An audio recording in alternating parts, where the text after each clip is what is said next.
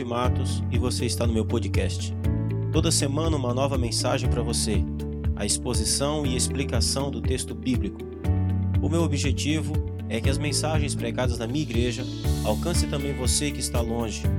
O desejo do meu coração é que de alguma forma, pela graça de Deus, você seja edificado por essa mensagem e que Deus cumpra o propósito dele na sua vida.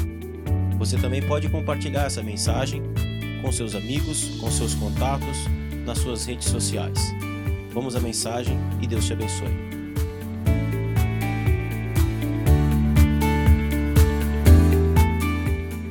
Amém? Amém, irmãos. Nossa missão é pregar o Evangelho. Nossa missão é anunciar Jesus.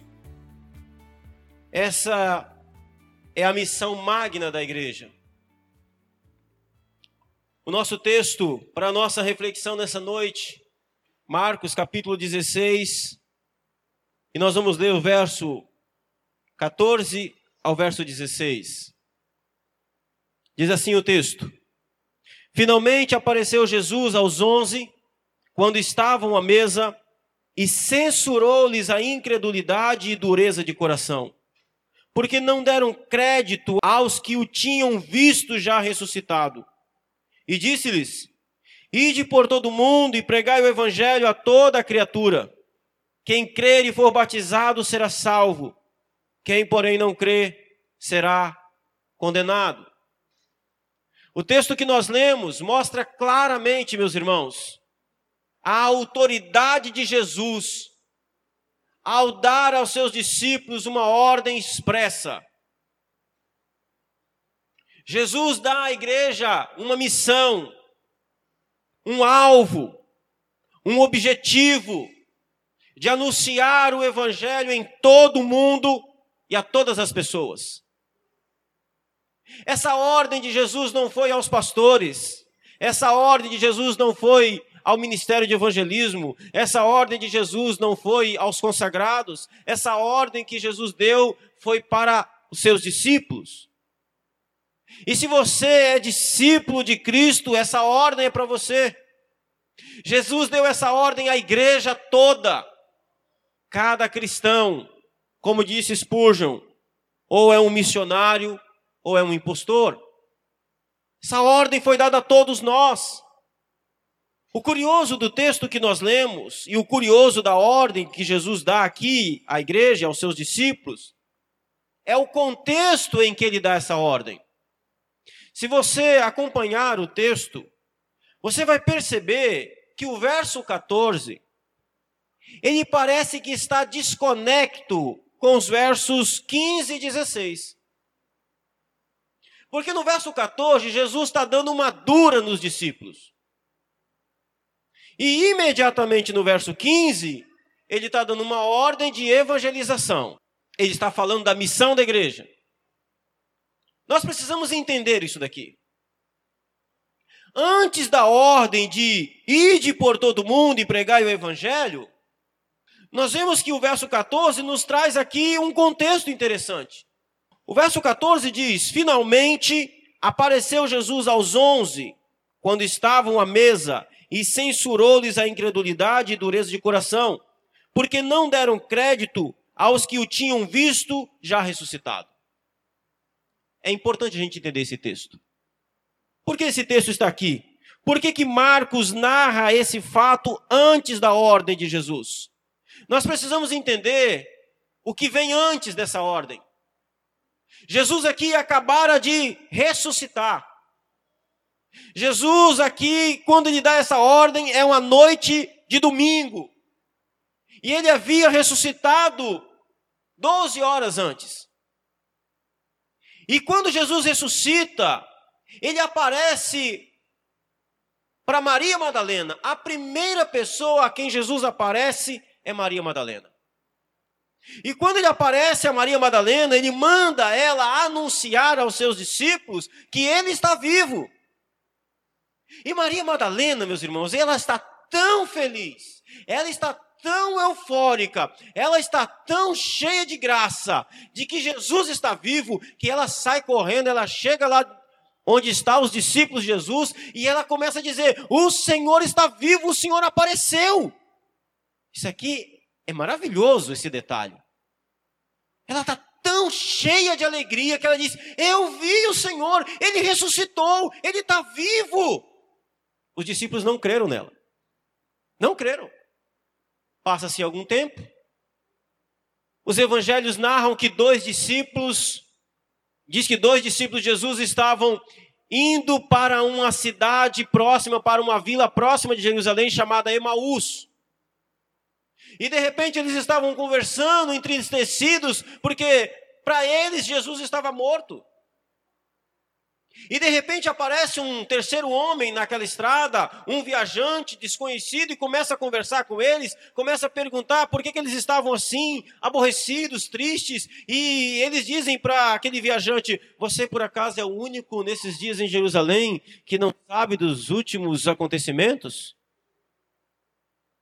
De que mataram a Jesus, varão profeta, poderoso em obras, os nossos Líderes o mataram. Ele era a esperança de Israel. E essa história é muito curiosa porque o viajante é Jesus.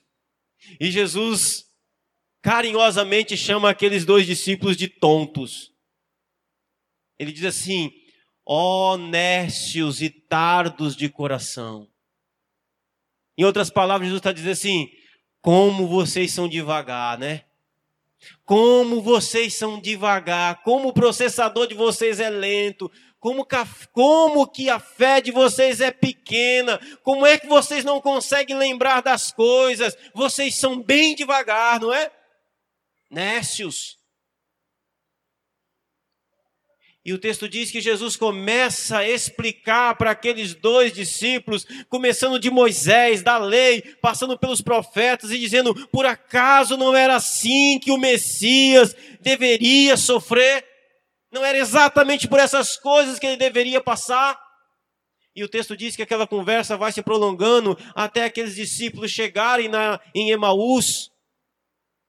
Emaús ficava mais ou menos a umas, uns 12 quilômetros de Jerusalém, e quando chegaram já estava entardecendo, já estava escurecendo, e Jesus fez que ia para mais adiante, e eles disseram: Olha, fique conosco, fique conosco, já vai, já vai tarde. E Jesus então entra na casa, e eles vão fazer uma refeição, e Jesus parte o pão, Jesus dá graças.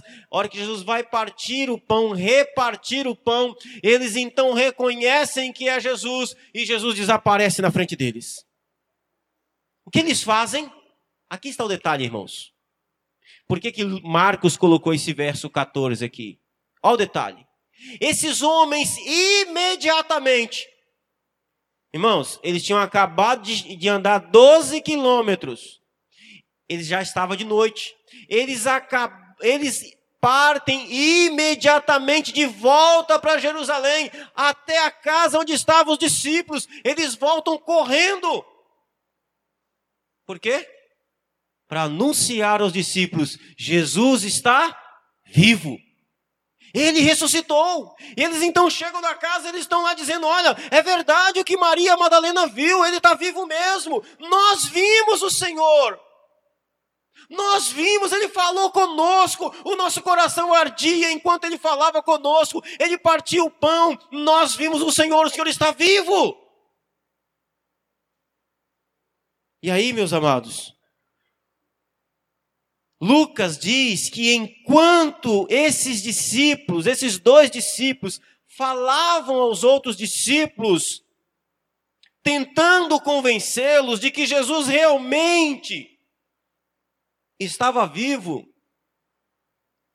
Os discípulos não creram. E enquanto eles falavam, Lucas diz que Jesus apareceu no meio deles. É aqui onde nós nos encontramos, Marcos dizendo: finalmente apareceu Jesus aos onze. E Jesus aparece no meio dos discípulos, quando eles estavam à mesa, Provavelmente ali fazendo uma refeição, Jesus aparece e Jesus censura ali a incredulidade. Porque isso aqui é importante, meus irmãos. Porque aqui nós temos uma coisa muito importante.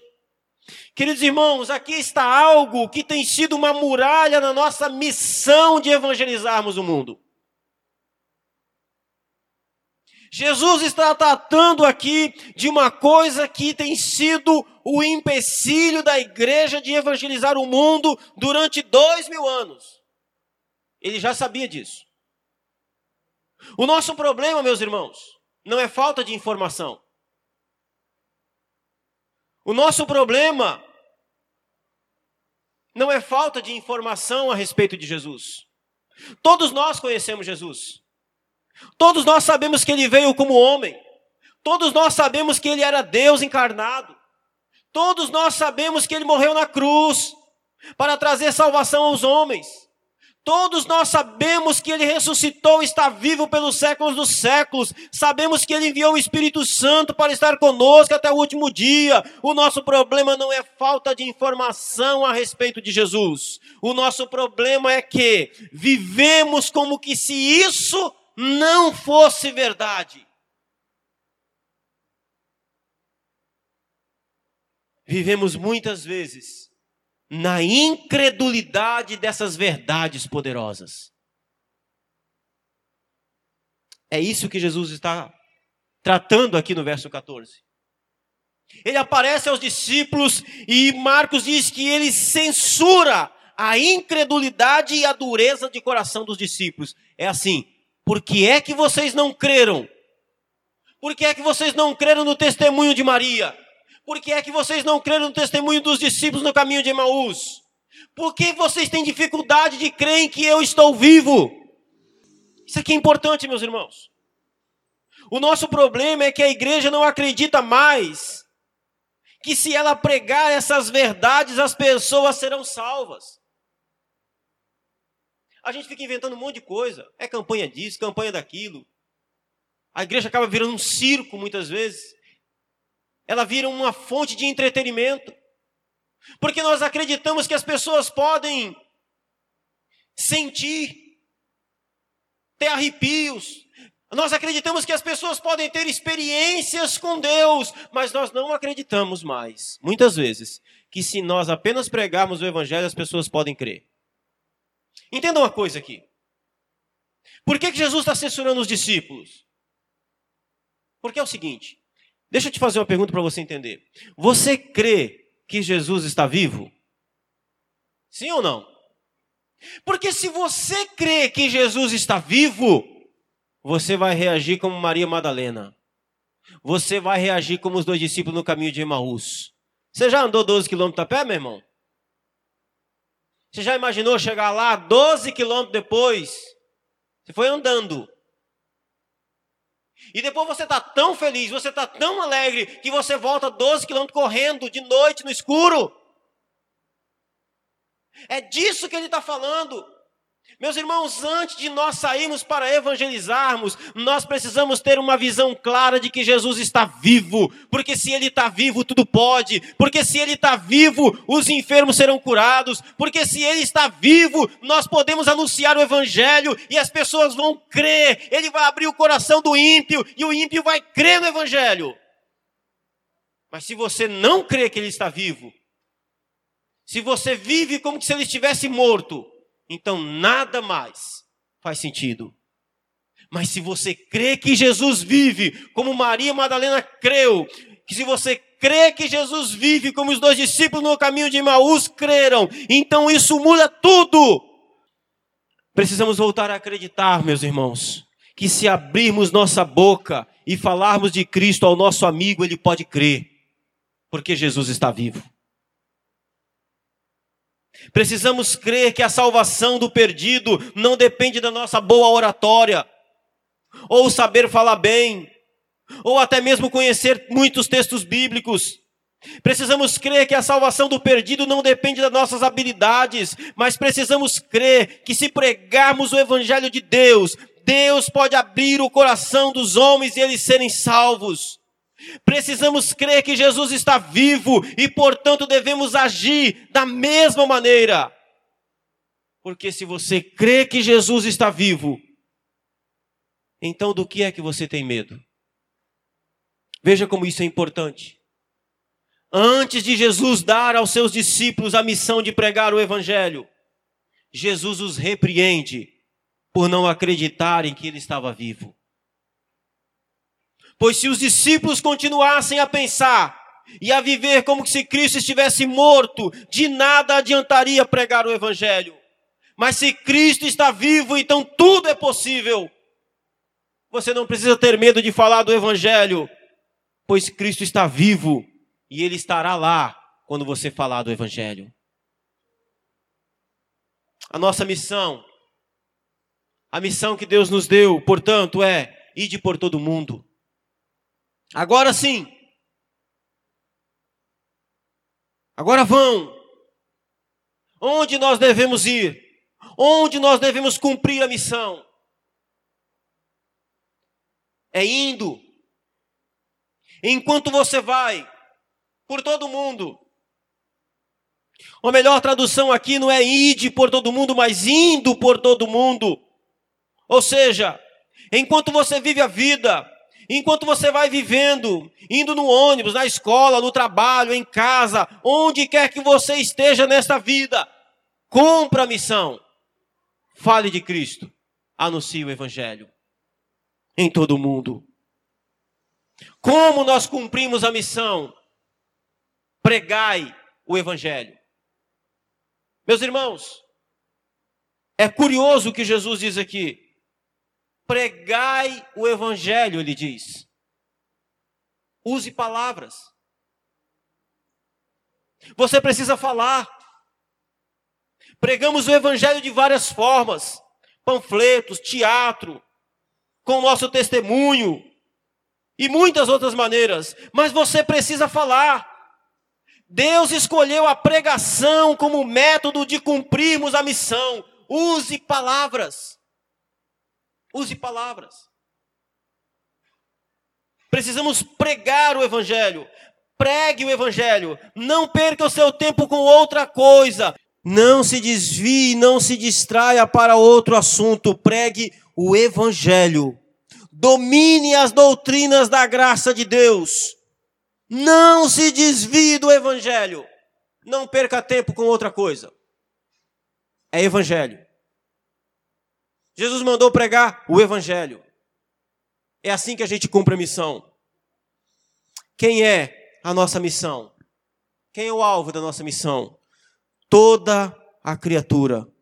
Pregue o Evangelho, insista em pregar quando tiver oportunidade e quando não tiver. Pregue para crianças, jovens, adultos e idosos. Pregue para o negro, o branco, Pregue para ricos, pobres, não importa. O alvo da nossa missão é toda a criatura, todos os homens. Amém? Vamos ficar de pé. Quero convidar você à oração. Deus nos deu uma missão, meus amados irmãos. Que o Senhor nos ajude para que nós a cumpramos para a sua glória e seu louvor. Maravilhoso Pai, Deus Santo que estás nos céus, que privilégio extraordinário, que privilégio maravilhoso. O Senhor nos deu o privilégio de pregarmos a tua palavra, o teu evangelho, de anunciarmos as grandezas de Deus. Pai Santo, nós pedimos a Ti, derrame sobre nossas vidas a Sua graça.